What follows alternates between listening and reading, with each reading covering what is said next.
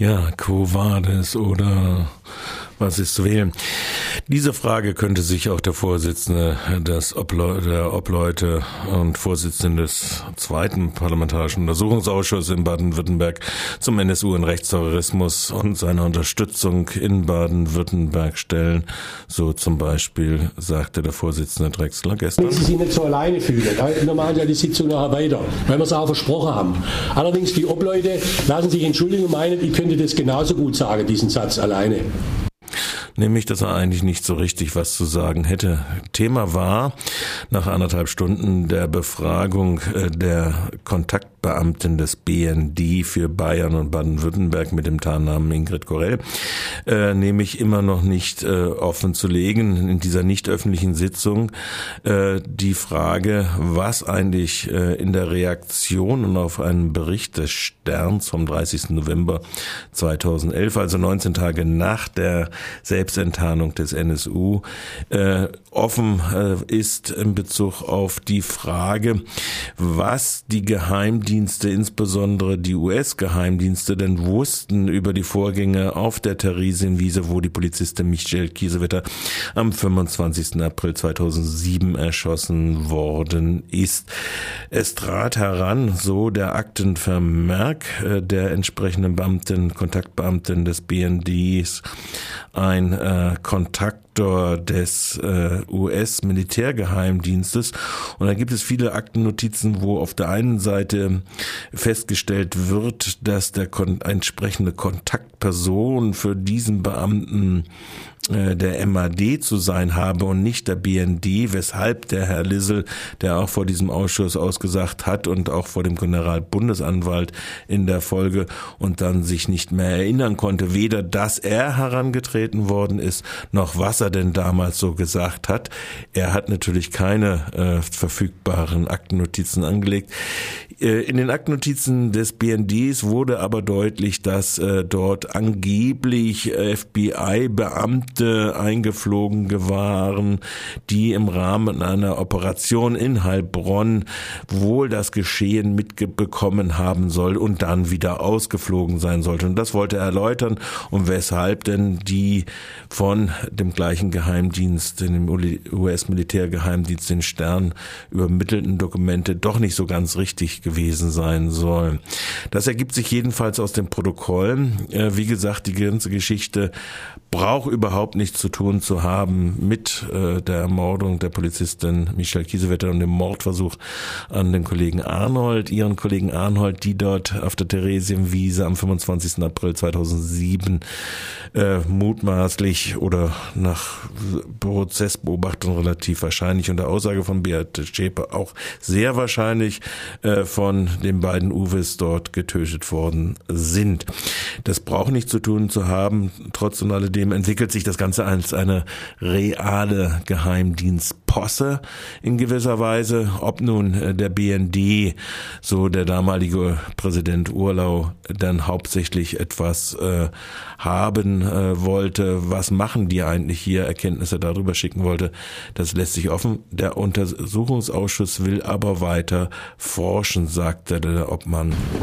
Den Rest, den, den, den, ja, den, den Counterpart für Herrn Lissel. Ach so, den ist bisher ist jetzt gerade das Thema gewesen, weil jetzt geht es wirklich um Abläufe und, und die, die müssen wir jetzt beim BND äh, mit weiteren Zeugen so oder so belegen.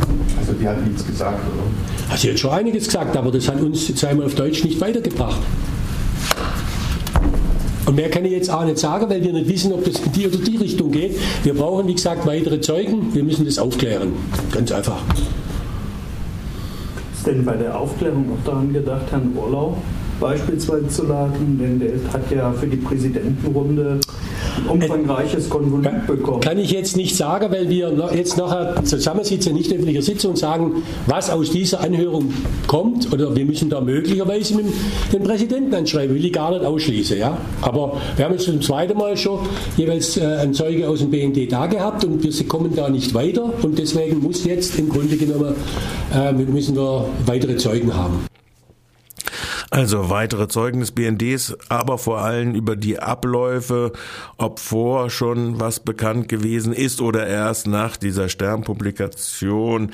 Das wird man dann äh, sehen, ob es überhaupt was zu tun hat mit der Tötung der beiden Poli oder der Polizistin und äh, ihres Kollegen. Das ist sowieso, da fehlt bis jetzt weiteres Unterfutter dazu und ob sie da weiterkommen werden, man wird es, wie gesagt, äh, Mensch wird es sehen in der anderen Weise. Der weitere Verfahrensgang im Ausschuss selbst war am Vormittag hauptsächlich äh, die Frage von äh, Gutachten und da hören wir mal ein bisschen so rein in so Reaktionen äh, aus verschiedenen äh, Fraktionen. Wie gesagt, Wolfgang Drexler ist der Vorsitzende des Ausschusses, der uns gerade eben Auskunft gesagt hatte. Hören wir mal rein, was der Obmann der Grünen zu sagen hatte. Und zwar, ich möchte es nicht tun lassen. Wir werden das jetzt bei unseren anderen Fraktionen auch von äh, grüner Seite einfach ein, mal einspeisen.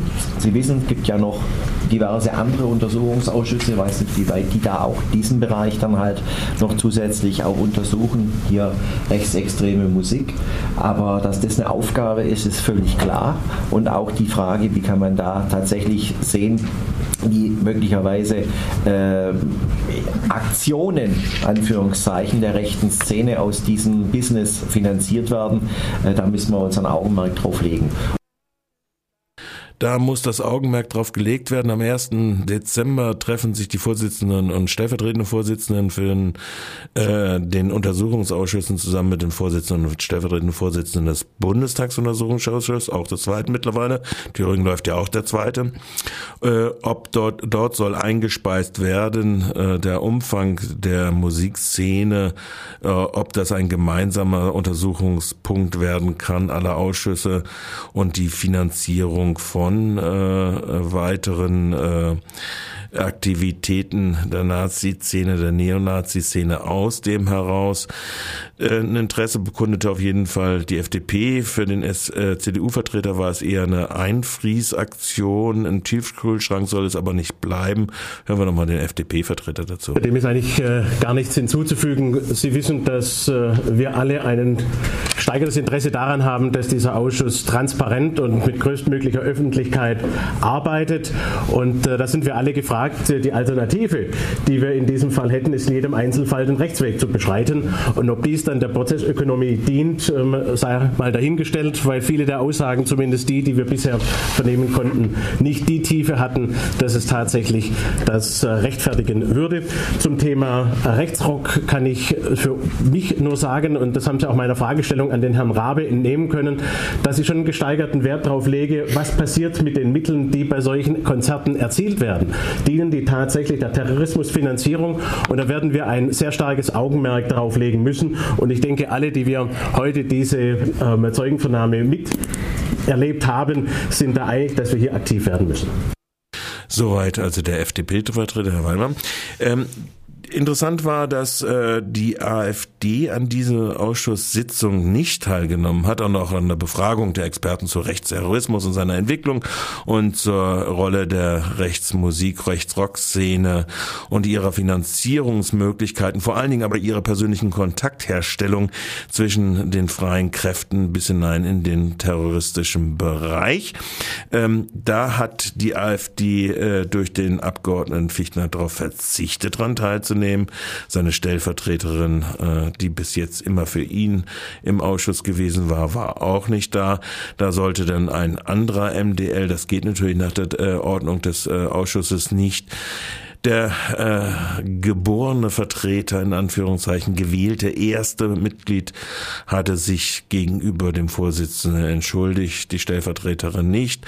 Nun ja, also das AfD-Interesse an der Aufklärung äh, solcher Strukturen ist minimalst, äh, kann man aus diesen Umständen äh, heraus destillieren.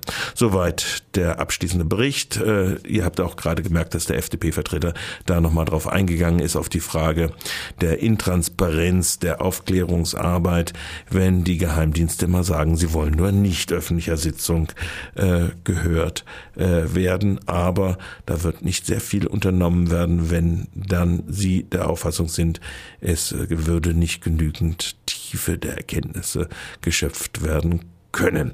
Soweit also der Bericht zur vierten Sitzung des zweiten Parlamentarischen Untersuchungsausschusses in Baden-Württemberg zum NSU-Rechtsterrorismus und seiner Unterstützerstrukturen hier in Baden-Württemberg. Ergebnis war jedenfalls aus der rechtsmusikalischen Szene insbesondere der Verbindung zwischen Platananer Szene in Chemnitz und äh, dann der späteren Furchtlos und Treu Szene hier in Baden-Württemberg, die aus Platananer ja bekanntlich schon Ende der 90er Jahre ausgeschert worden äh, gewesen sind und ihren Sitz nach Baden-Württemberg verlegt haben.